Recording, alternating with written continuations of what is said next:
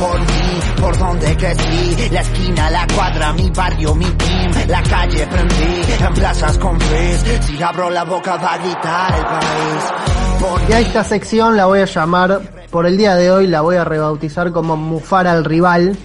Y en fútbol y política vamos a hablar hoy de Tite, el entrenador de la Canariña de la selección brasileña que disputará la final de la Copa América en tan solo unas poquitas horas con mi querida selección, la albiceleste, la selección argentina de Lionel Messi, que tiene muchas, muchas ganas de salir campeón en la cara de Jair Bolsonaro en su propia casa, que por lo que recién hablábamos con Abraham y, y escuchamos esta semana, calentó bastante la previa, ¿no, Abraham? Eh, ¿Qué fue? eh, te, pará, ¿Te parece si lo escuchamos primero y después analizamos? Buenísimo.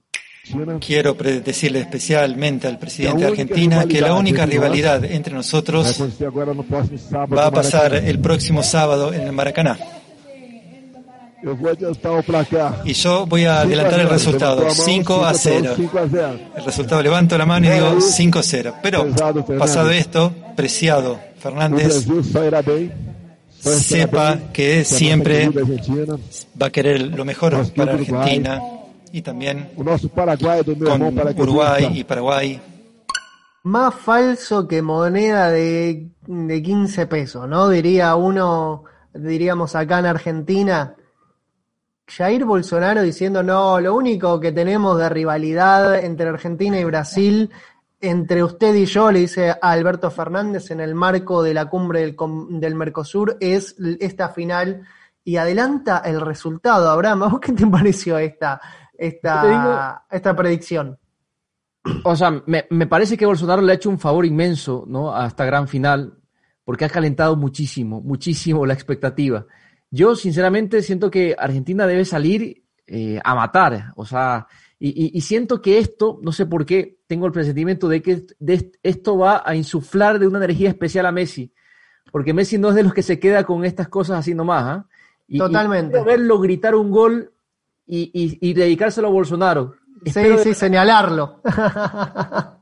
creo creo que por primera, que, que por primera vez eh, por fuera de Brasil en el mundo del fútbol hay un consenso de que generalizado de que quieren que gane Argentina, no solamente porque entre los dos es más fuerte Brasil, sino también por esta antipatía general que trasciende el mundo de la política que genera el actual presidente. Y esta antipatía también se eh, traslada a la propia selección brasileña, a la propia selección brasileña. Hace muy poco tiempo decíamos que sí, en el mundo del fútbol en Brasil estaba todo bien con Bolsonaro, los jugadores lo amaban, él se sacaba fotos em, con, los jugadores, incluso apareció en esa foto con el plantel campeón de América del 2019, besando la copa, pero algo se rompió, algo se rompió entre el plantel y el presidente, y es que, eh, y es el manejo de la pandemia.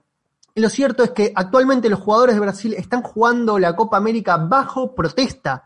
Bajo protesta. Antes de iniciarse la Copa América, eh, dijeron y, y- publicaron un comunicado los propios jugadores de la, de la selección brasileña que jugaban bajo protesta, que no le iban a decir que no nunca a la selección brasileña, pero que consideraban irresponsable que se lleve adelante en este momento tan delicado de la pandemia un evento de, de tal categoría y eso sin duda rompe un poquito eh, lo que fue una relación que hasta entonces era buena de todos los jugadores con Jair Bolsonaro, salvo de una persona, y estamos hablando de Tite, el entrenador de Brasil, que desde un principio siempre se mostró distante con Jair Bolsonaro. Jair Bolsonaro intentó saludarlo, por ejemplo, y abrazarlo en la ceremonia eh, de la Copa América de 2019 y él mantuvo sus distancias y Tite este último tiempo por apoyar a los jugadores quienes eh, mantenían una posición contraria a la realización de la Copa América en dicho país, fue blanco de eh, ese ejército de trolls a cargo de los hijos de Jair Bolsonaro, el llamado Gabinete de- del Odio, que está comandado por Carlos Bo- Bolsonaro, el tercer hijo del presidente, que es un grupo informal que, se, que opera desde el Palacio Presidencial del Plan Alto y es eh, el origen de campañas incendiarias contra los enemigos de Jair Bolsonaro. Bueno, Tite entró en esa lista y en Twitter Eh, se hizo popular el hashtag ForaTite, impulsado por los seguidores de extrema derecha de Jair Bolsonaro, en el cual se le rostraba su pasado de militancia ¿sí? porque Tite en los años 80 eh, fue un adherente a la democracia corintiana, ese movimiento político del cual hablamos en una edición en Fútbol y Política, fundado por eh, futbolistas del Corinthians, con quien eh, Tite está muy, club con el cual Tite está muy identificado, liderados por Sócrates, y club del cual también está muy identificado, identificado perdón, Lula da Silva, el expresidente y actual gran rival en las elecciones de Jair Bolsonaro que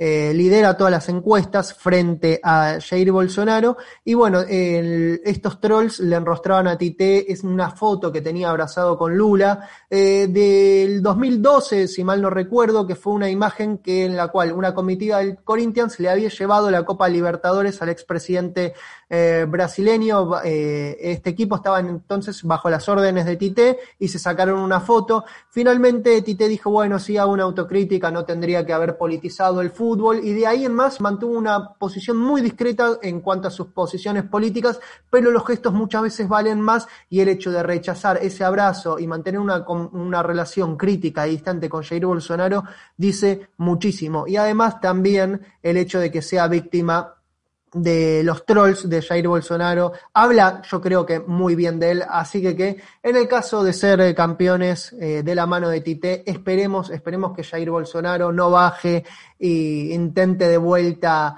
querer recomponer una relación eh, con el entrenador brasileño, el cual lo quiso echar y poner a uno de los a uno de los suyos en el último tiempo. Así que que estamos acá, ya me está pegando el látigo muy fuerte de Fernando Saninelli.